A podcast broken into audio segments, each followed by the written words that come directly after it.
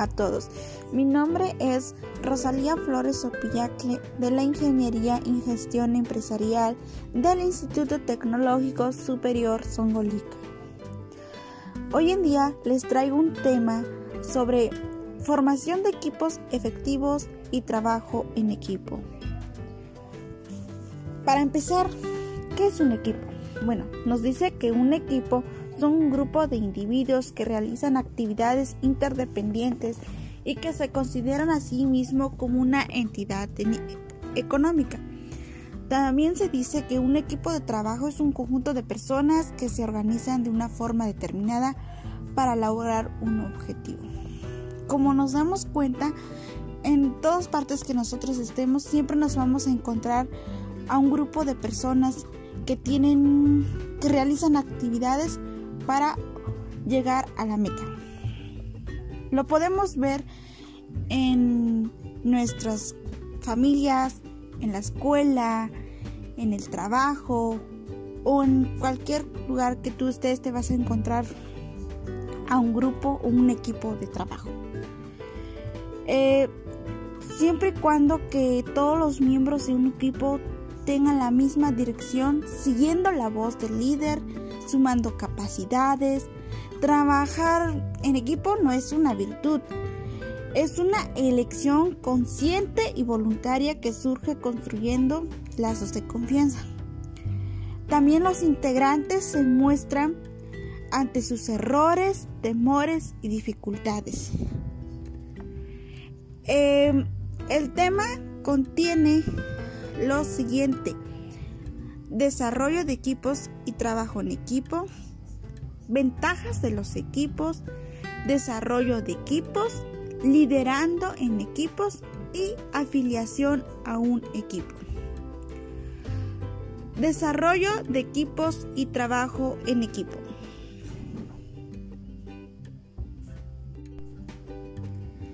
A continuación, les voy a leer una metáfora acerca del tema. Cerca de la casa de uno de los autores de este libro, parvadas de gansos canadienses pasan el invierno. Vuelan sobre la casa hacia un estanque natural cercano casi todas las mañanas. Lo que distingue a estas parvadas es que los gansos siempre vuelan alineados, formando una V.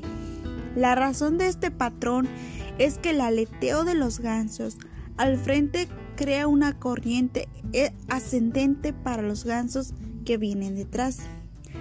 Este patrón en V incrementa en un 71% el alcance de vuelo de los gansos en forma colectiva. En comparación con el vuelo de una sola ave, en los vuelos largos, después de que el ganso líder ha volado al frente de la V durante un tiempo, se desplaza hacia atrás para tomar otro lugar en alineación, donde es más fácil volar. Otro ganso asume el puesto de liderazgo, donde el vuelo es un ejercicio más extenuante. Si un ganso comienza a volar fuera de la formación, no pasa mucho tiempo antes de que regrese a la V, por la resistencia que, experimenta al no encontrar el apoyo de aleteo los demás gansos. Otra característica notable de estos gansos son los fuertes graznidos que emiten al volar. Los gansos canadienses nunca vuelan en silencio. Uno siempre sabe cuándo pasan volando porque escucha sus graznidos sin embargo, este sonido tiene una razón de ser. La producen los gansos de la parte trasera de la formación para alentar el ganso líder. El líder no grazna, solo los que lo apoyan y animan. Si a un ganso le disparan, se enferma o sale de formación, dos gansos rompen filas y siguen al ganso herido o enfermo hasta el suelo y permanecen con el cuidado hasta que se encuentre bien para volver a la parvada o hasta que muere. Esta metáfora que les acabo de leer nos enseña o nos da a conocer qué es un equipo de trabajo y sobre todo nos da a conocer cómo los gansos al volar en forma de V ayudan a resaltar los atributos más importantes de un equipo efectivo. Existen siete atributos de los equipos efectivos. Una de ellas es el que los equipos efectivos tienen un miembro interdependiente. 2. Los equipos efectivos ayudan a que sus miembros sean más eficientes al trabajar juntos que solos. 3. Los equipos efectivos funcionan también que crean su propio magnetismo. 4. Los equipos efectivos no siempre tienen el mismo líder. 5. Los equipos efectivos, los miembros se cuidan y apoyan entre sí. 6. Los equipos efectivos tienen miembro caliente y animan al líder. Y 7. En los equipos efectivos existe una gran confianza entre los integrantes. Como se pudieron dar cuenta, este grupo de gansos cumplen con los siete atributos. Y tenemos que darnos cuenta o ver que ojalá y nosotros seamos así y dejemos de ser unas personas individualistas y a veces hay que pensar o es bueno volar en parvada y apoyarnos entre unos y los otros.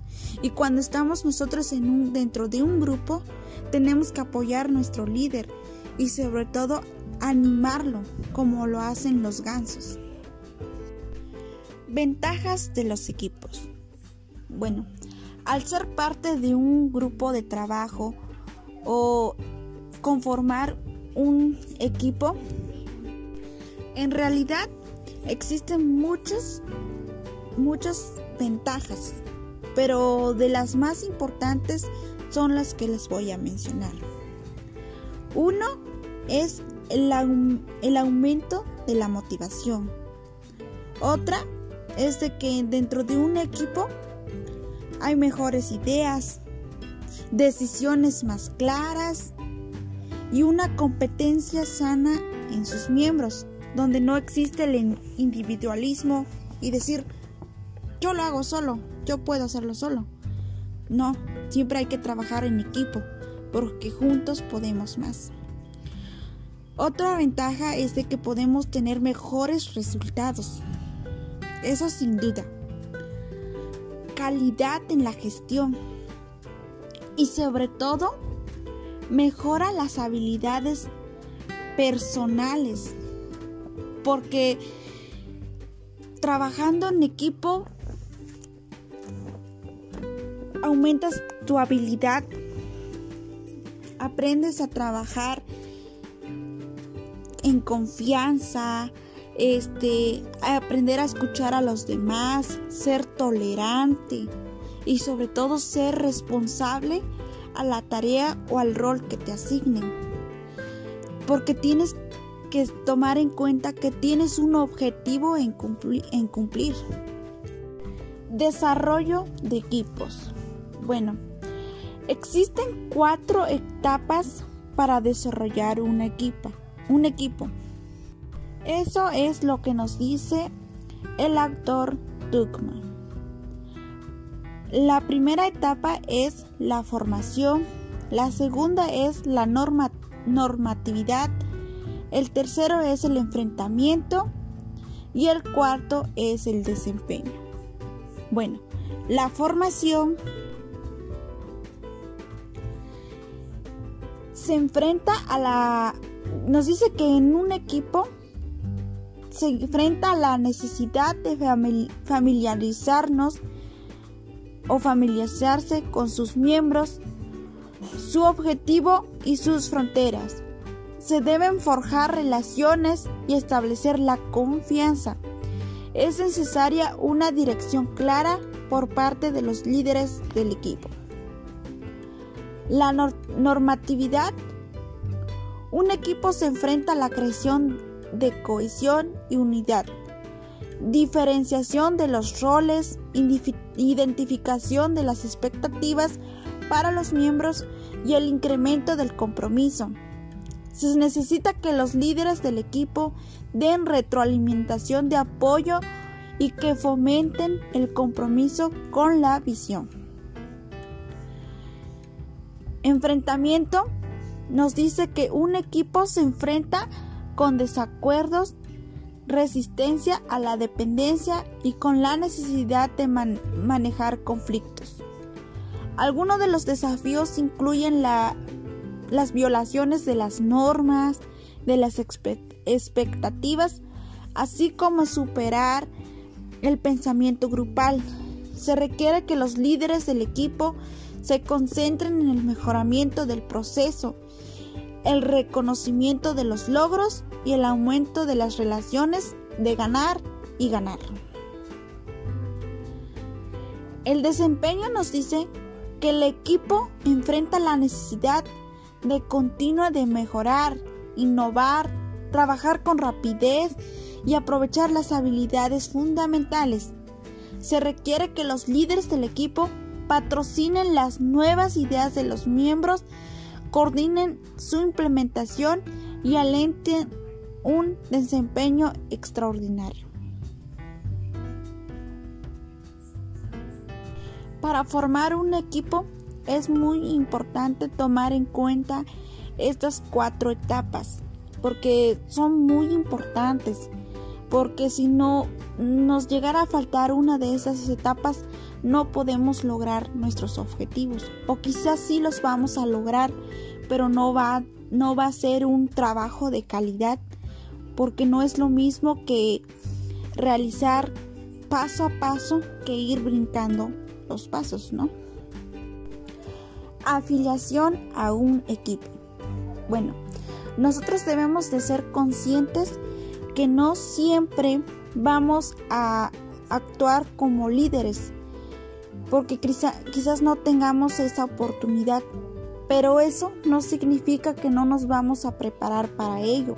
Nosotros al estar en un, dentro de un equipo tenemos que estar preparados por si nuestro líder le llega a pasar algo, se llega a cansar, nosotros tenemos que saber cuáles son las capacidades que debe de tener un líder para estar al frente y apoyar a tu equipo. Existen dos habilidades asociadas con la afiliación en equipo. Según Perker nos dice que, que existen dos. La primera es interpretar roles ventajosos porque en un equipo siempre funciona si nosotros establecemos reglas, pero esas reglas las tiene que establecer el líder y los miembros lo tienen que aceptar y cumplir. Una de las, bueno, les voy a mencionar las reglas importantes que no que nunca deben de faltar dentro de un equipo. Una de ellas es la comunicación. La comunicación es muy importante porque si nosotros no nos comunicamos no vamos a poder trabajar. Tenemos que tener coordinación, saber qué roles establecer a los miembros y les tenemos que poner una fecha límite para que para que entreguen ese trabajo que se les asignó. Y el otro es el compromiso. Cada miembro tiene que tener el compromiso o ser responsable de asumir su rol, tanto como los miembros, tanto como los líderes. La segunda habilidad es dar retroalimentación útil a los demás. Esto significa que yo como líder tengo que saber cómo corregir a mi, a mi, a mi miembro de equipo o, a la, o la persona que está dentro de mi equipo saber cómo, cómo corregirlo, cómo decirle, oye, vas mal en esto y si no puedes, te ayudo. Porque si un líder se siente muy así, no lo va a poder lograr. Si va a decir, no, tú no sirves y que en este que el otro, es ahí donde ya no se puede trabajar. Entonces nosotros tenemos que estar preparados para ser un líder y también para ser un miembro del equipo.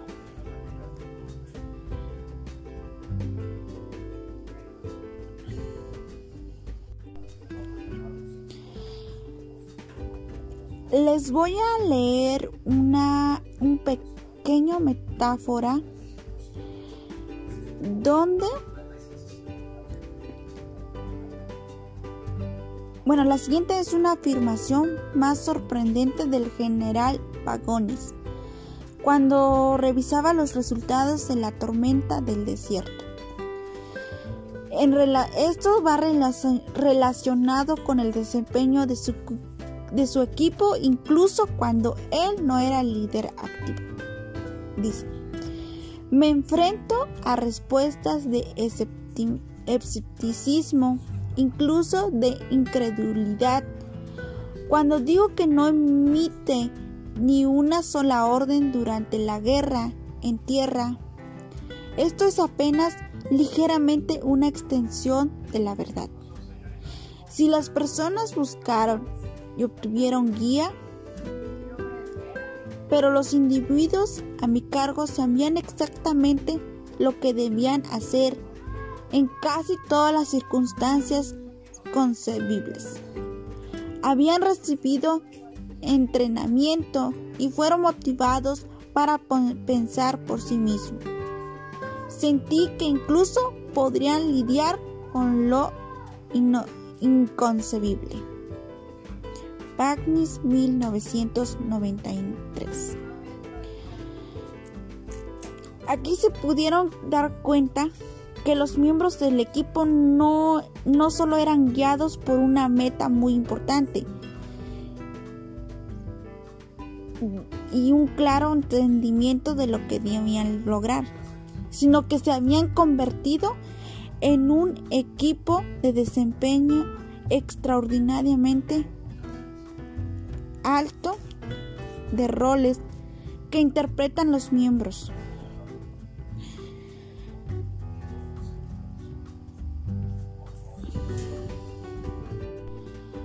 Y por último tenemos liderando equipos. Bueno, según Hackman 1987, nos dicen que existen dos cruciales para liderar. El primero consiste en desarrollar credibilidad e influencia entre los miembros del equipo.